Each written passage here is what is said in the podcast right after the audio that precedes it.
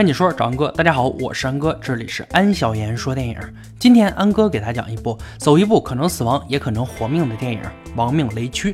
废话不多说，让我们开始说电影吧。影片开始，麦克正在机场和妻子分别，可以看出妻子的不舍，但是麦克仍然决心要来到战场。画面一转，麦克已与他的同伴汤米已经在这个地方等待了三个月零六天了。麦克是一个十分严谨的人，即使和汤姆说话，眼神仍然没有离开狙击枪。但是汤米却是一个非常乐观而且很搞笑的人。正在两个人相互调侃的时候，他们所要狙击的对象驾车而来，有三辆车子拉着荷枪实弹的恐怖分子，正在向麦克和汤米的前方开过来。两人的神经都开始紧绷，拿着狙击枪观察狙击目标的一举一动。而就在此时，山脚的另一侧又出现了一群人，这群人像是当地的村民，双方很快碰面。汤米与此同时与基地联系，以确认狙击对象。根据狙击目标形态的描述，基地已经确认这个人就是狙击对象。在汤米确定风速、距离还有瞄准最佳时间的时候。发出射击的要求，可就在麦克要扣动扳机的那一刻，在平民那边从骆驼上下来一个穿着红衣的女子。从衣着打扮上，麦克明白了两边正在进行一场婚礼。在基地一直下达目标确认、开始射击的命令。就在麦克犹豫的时候，新郎挡住了狙击目标。此时，汤米一直劝麦克不要有私心杂念，因为击杀目标正是我们来这里等候三个月的目的。就在麦克决定要继续击杀目标的时候，看着这场婚礼，他想到了自己的女友，所以向上级通报目标已经离开，击杀失败。汤米看到麦克放弃，很是不解，就与他争论了起来。就在此时，负责警戒周围的恐怖分子突然发现了麦克狙击枪瞄准镜的反射光，开始疯狂地向麦克与汤米这边射击。麦克与汤米知道敌众我寡，赶紧撤离。可是他们两个没有交通工具，而恐怖分子开着车在下面对他们紧追不舍。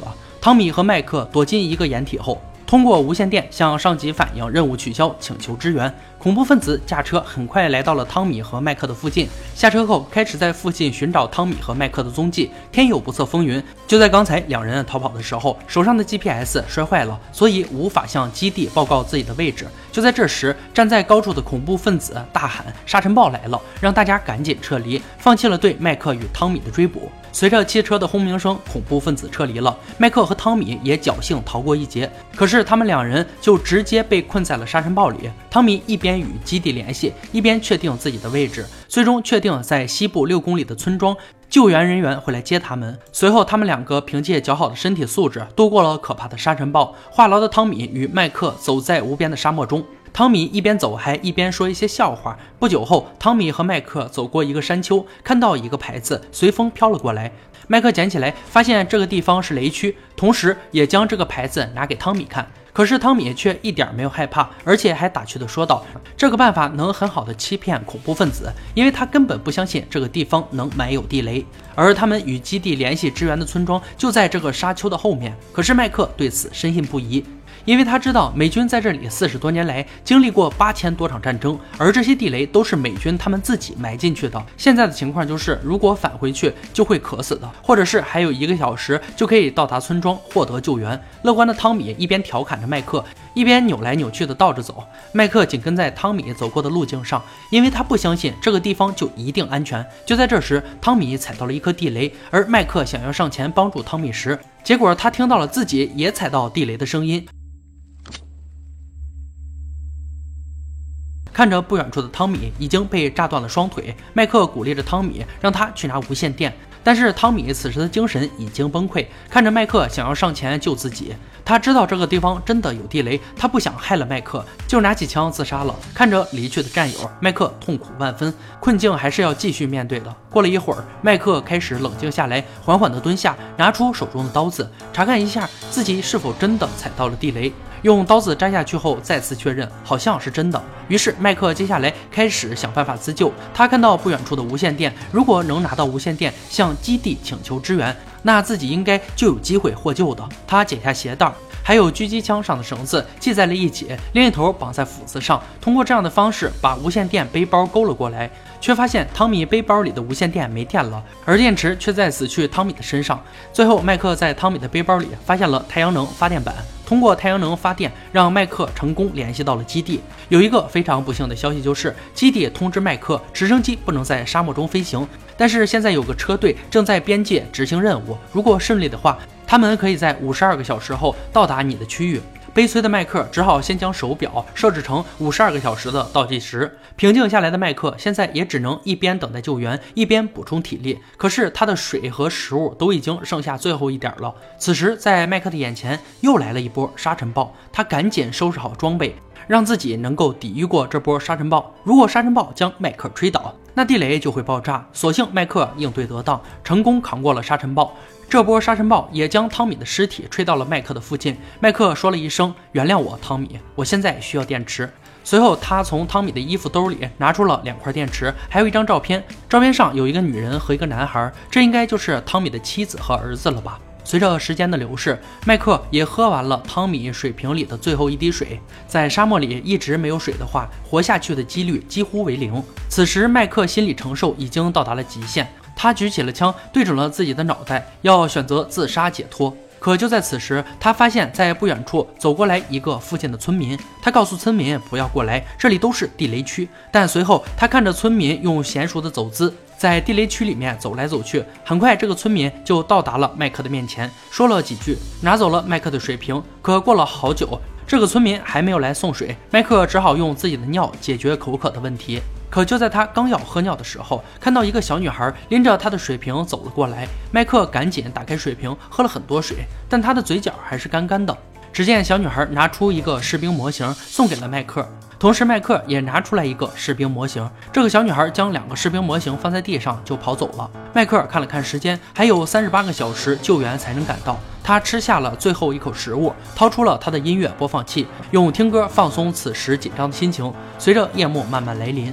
麦克需要点火来取暖，因为他维持这样的姿势已经过去了十几个小时。此时的他不仅寒冷，现在对他的耐力也是巨大的考验。在沙漠里，黑夜是如此的宁静。麦克拿出了手机，翻看自己女友的照片和视频。他此时想念女友，哭了出来。麦克看了看表，还有三十二个小时，而身边的火堆已经慢慢熄灭了。到了第二天，那个村民又来了。他告诉麦克：“做个自由人吧，你必须前进，迈出脚下的一步，即使错误的路线也会带你回家。”此时，麦克出现了幻觉，看到自己的战友汤米正在和自己说要活下去。而最恐怖的是，又到了夜晚，沙漠里的野狼嗅到了麦克的味道，开始慢慢的向迈克尔靠近。汤米的幻觉又出现在迈克身边。随着一晚上的惊心动魄，还有七个小时，救援就会赶到了。而在麦克身边横七竖八地躺着几只狼的尸体。随后，麦克从无线电中听到了营救队延迟，还需要十七个小时才能赶到。听到这个消息后，让麦克彻底崩溃了。他摘下手表扔在地上，而无线电那边也已经联系到了麦克的女友。麦克自责地说道：“我把事情搞砸了。”连声说着对不起。就在此时，沙漠中出现了一个沙发，坐在前面的正是他的女友。看到这一切结束后，麦克终于体力不支。就在缓缓倒下去的时候，那个村民又来到了麦克的身边，扶住了倒下的麦克。麦克说，他看到了这个村民的女儿，小女儿给麦克带来了水。村民听到后愣了一下，因为他的女儿早就死了。在很多年以前，他和女儿在这个地方收集地雷，卖给当地的游击队来赚钱。因为他们很穷，所以只能通过收集地雷来补贴家用。可是有一天，一个地雷还是爆炸了，炸掉了这个村民的一条腿，也夺走了小女儿的生命。这一切说完之后，这个村民走了，又留下了麦克独自一个人。此时，麦克精神体力已经严重透支，他的幻觉也更加严重起来。他看到了四面拔地而起的墙壁。时间回到了他小的时候，酗酒的父亲正在责备着母亲。当父母发现麦克的时候，母亲想极力保护麦克，但是却惨遭父亲的殴打。随后，父亲的一拳将麦克打回了现实。此时的麦克站了起来，回想起和女友的甜蜜时光，感觉到女友就在他身边。麦克想伸手触摸，后面画面又转到一个酒吧，在这个酒吧里，麦克第一次和女友相识。英雄救美，让女友摆脱了困境。伴随着现实和幻觉不断交替产生，画面又来到了医院。麦克紧紧握住了躺在病床上妈妈的手。马上回到现实的麦克发现了在眼前不远处有一个信号弹。他刚要伸手上前去拿时，腹部就中了一枪。现实与幻觉相互交替，女友的音容相貌和现实麦克的悲惨境遇，让麦克终于拿到了信号弹。就在麦克想要拧开信号弹时，附近的枪声和女友的争吵再次交替穿插。原来在现实中，恐怖分子已经包围了过来。迈克尔随即振作起来，拿着狙击枪开始疯狂反击。很快，附近的恐怖分子全部被消灭，而父亲的幻觉再次出现。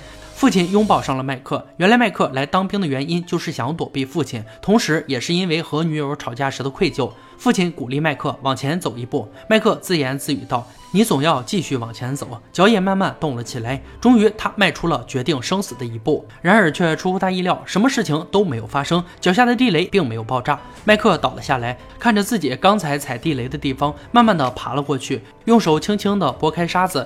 他要看一看到底困了自己五十多个小时的地雷是什么样子的。拿出来一看，才知道其实并不是什么地雷，而是之前村民的女儿丢失的铁罐子。麦克打开罐子，里面有一个士兵模型，看到后躺在了地上。麦克笑了起来，他知道自己是有多么的愚蠢，因为一个罐子把他吓成了这样。他大声的呼喊着，抽泣着，拿起信号弹打开后，用最后的力量看着身后来救援他的士兵们。